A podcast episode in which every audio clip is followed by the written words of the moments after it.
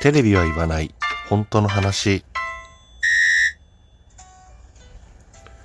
この番組は私智之が政治経済社会問題などなど自分の思ったことをぐだぐだとおしゃべりする番組です。何かしら、えー、皆さんの気づきだったりとか考えるきっかけになれば幸いです。ということで、えー、本日7月の4日ですね、えー、東京都都議会選というのが、えー、行われました。えー、都民の方、僕はね、都民なんで、え、もちろんね、選挙には行ってきましたけれども、え、お聞きの方でね、このラジオをね、聞いてくださってる方で都民の方、選挙には行かれましたでしょうか選挙っていうのは、実はとっても大切な制度なんですね。そもそも政治というのは予算ね、えー、東京都だったら東京都の予算があり国だったら国家予算というものがありその予算をどういうふうに使うかというのを決めるのが政治なんですね。そのまあその他にも新しい法律をね作りましょうとかそういったことももちろんありますけれども主な仕事は予算をどのように使うかその配分を決めるということですね。例えば学校のね部活部費と考えると分かりやすいかもしれません。サッカー部野球部などなどねあの運動部で花形と言われるようなねところ。そこにはやはり部費をね多く取りたい。逆にえー、例えば生物部とか科学部とか、いわゆる文化系のね、えー、あまりね、その人気がないと言われる部活には、部費をね、獲得するのが難しいかもしれない。けれども、その、うん、学校の中には、生物、生物部やね、えー、科学部などなど、そういうところをやりたいという方もね、中にはいらっしゃったりするわけですよね。だから部費ゼロってわけにはいかないよな。ね、なるべくやっぱり部費は取りたいよね。まあそういういわゆるね、えー、自分のところに部費を欲しいよ、ね、えー、そういう割り当てが欲しいよっていうのが、あ政治だったりするわけですね。だから、例えば、あなたの属性がですよ。あなたの属性があいわゆる社会的に言うところのマイノリティだったらねえー、学校でいうところの生物部や科学部などなどのようなあいわゆるマイノリティ、ね、社会的にもマイノリティだよ。という例えばねうんそうだな。もうちょっと分かりやすく言うと例えば動物愛護ってね巷でよく叫ばれますけれども社会の多数派かって言われると実はそうでもなかったりしますよね。動物愛護を訴えてる方はたくさんいらっしゃって実際に僕も重要な問題だとは思いますけれども多数派かと言われるとそうではない。ね、あとは、えー、障害者施策っていうのもうん障害者の方っていうのが社会的なマイノリティの方に含まれるのでやはりそれも多数派とは言えないけれどもそこの予算というのは削るわけにはいかないと僕は思ってるんですよね。だ例えば あなたがもし仮にね社会のマイノリティ、えー、側であるならばあなたこそ選挙に行かなければならないと思うわけです。なぜなら、えー、そういうマイノリティの部分のことを叫んでくれる議員さんを当選させて、えー、予算をね、学校では部費を、えー、多く取ってもらうために、ね、えー、その予算が多くつけばつくほど、うん、そういうね、いわゆるマイノリティな分野で、え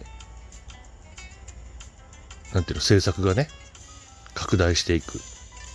ということになりますから、そういうね、予算の奪い合い取り合いっていうのが基本的にはその政治ということになりますね。だからこそそのうん極端な話をすればあなたの処遇を決めるというのが選挙の本質になります。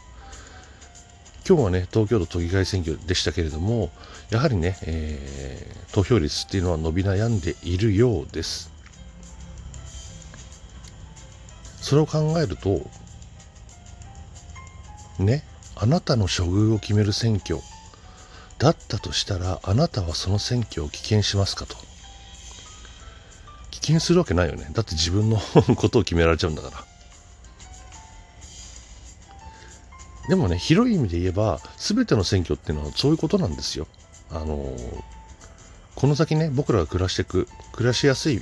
えー、その地域国になるかどうかっていうのはその選挙で決まってくると思って間違いないんですよね。例えば自民党が勝つ、ね、自民党が勝つとなれば自民党の政策にのっとった予算の配分がされるわけですよね。自民党の政策って何っていうと、えー、金持ち大企業優遇です。ということは庶民は置き去りになるわけですよね。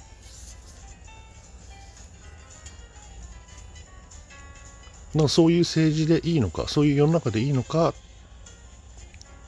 そうじゃない、ね、もっと庶民の方に予算を当ててくれ。言うんであれば庶民のために予算を使う政策を出してる政党に、えー、もしくは政治家に投票をする。簡単に言えばそういうことなんですよね。で各政党各政治家というのは、まあ、候補者ねというのはそういうのを分かりづらく ね、僕ら有権者に分かりづらくするように耳障りのいいこととかオブラートに包んで、えー、選挙演説をしたりとか、あのー、公約マニフェストを出したりするんですよね。一見すると庶民のためになってそうだなっていうことばっかりですよ聞くとね。でもよくよく実は調べてみるといやいや、これは僕らのためになんないな、庶民のためになんないな。ね、えー、もしくは当選した後、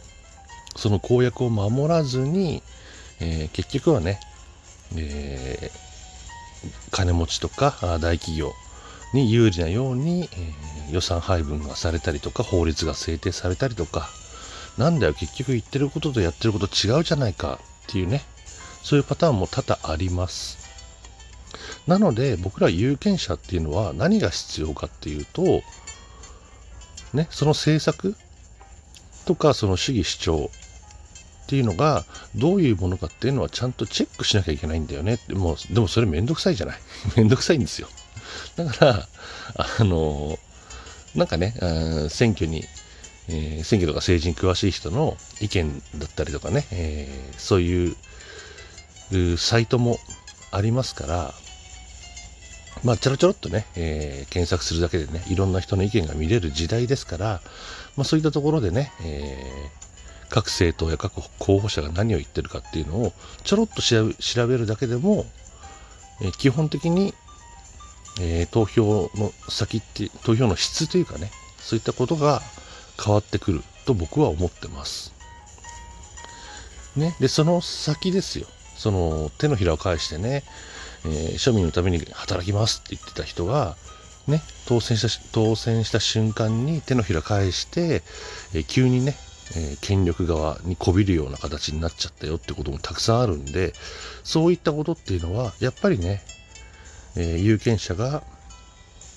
当選した後もちゃんとチェックしなきゃいけない。ね、投票したけど投票してあとはねそのまんまあとよろしくねだとやっぱりね好きなようにされちゃうっていうのが世の常ですよなのでねあの、政治家とか政治をまあ悪く言えば信用しないっていうかね。その僕もね応援してる政党とか政治家はいますけどその人をねあの信者のようにね 盲目的に信じてるかっていうそういうことではなくてやっぱりその人がね、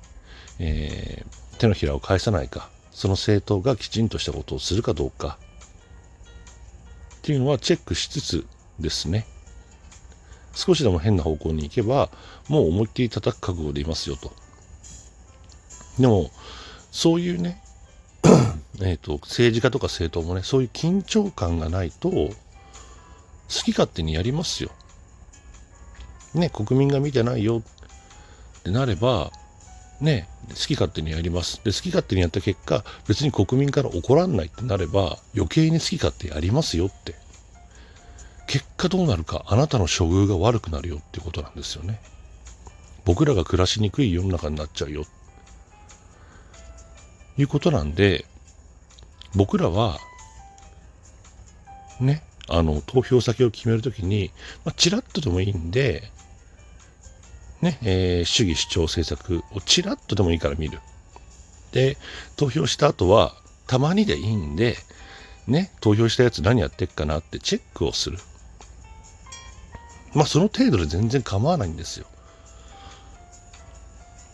それをね、えー、やってこなかった結果がね、えー、今なので、僕ら国民っていうのは、有権者というのは、あなんていうのかな、政治をチェックする、監視するっていうことが必要かなというふうに思います。そしてね、選挙には積極的に参加していただきたい。ね、選挙に参加しないと変わりようがないんですよね。世の中っていうのは。その事実を知っていただきたい。ということで、えー、本日はここまで、えー、11分45秒ですね、えー、何かご意見等々ありましたら気軽にお便りください。よろしくお願いいたします。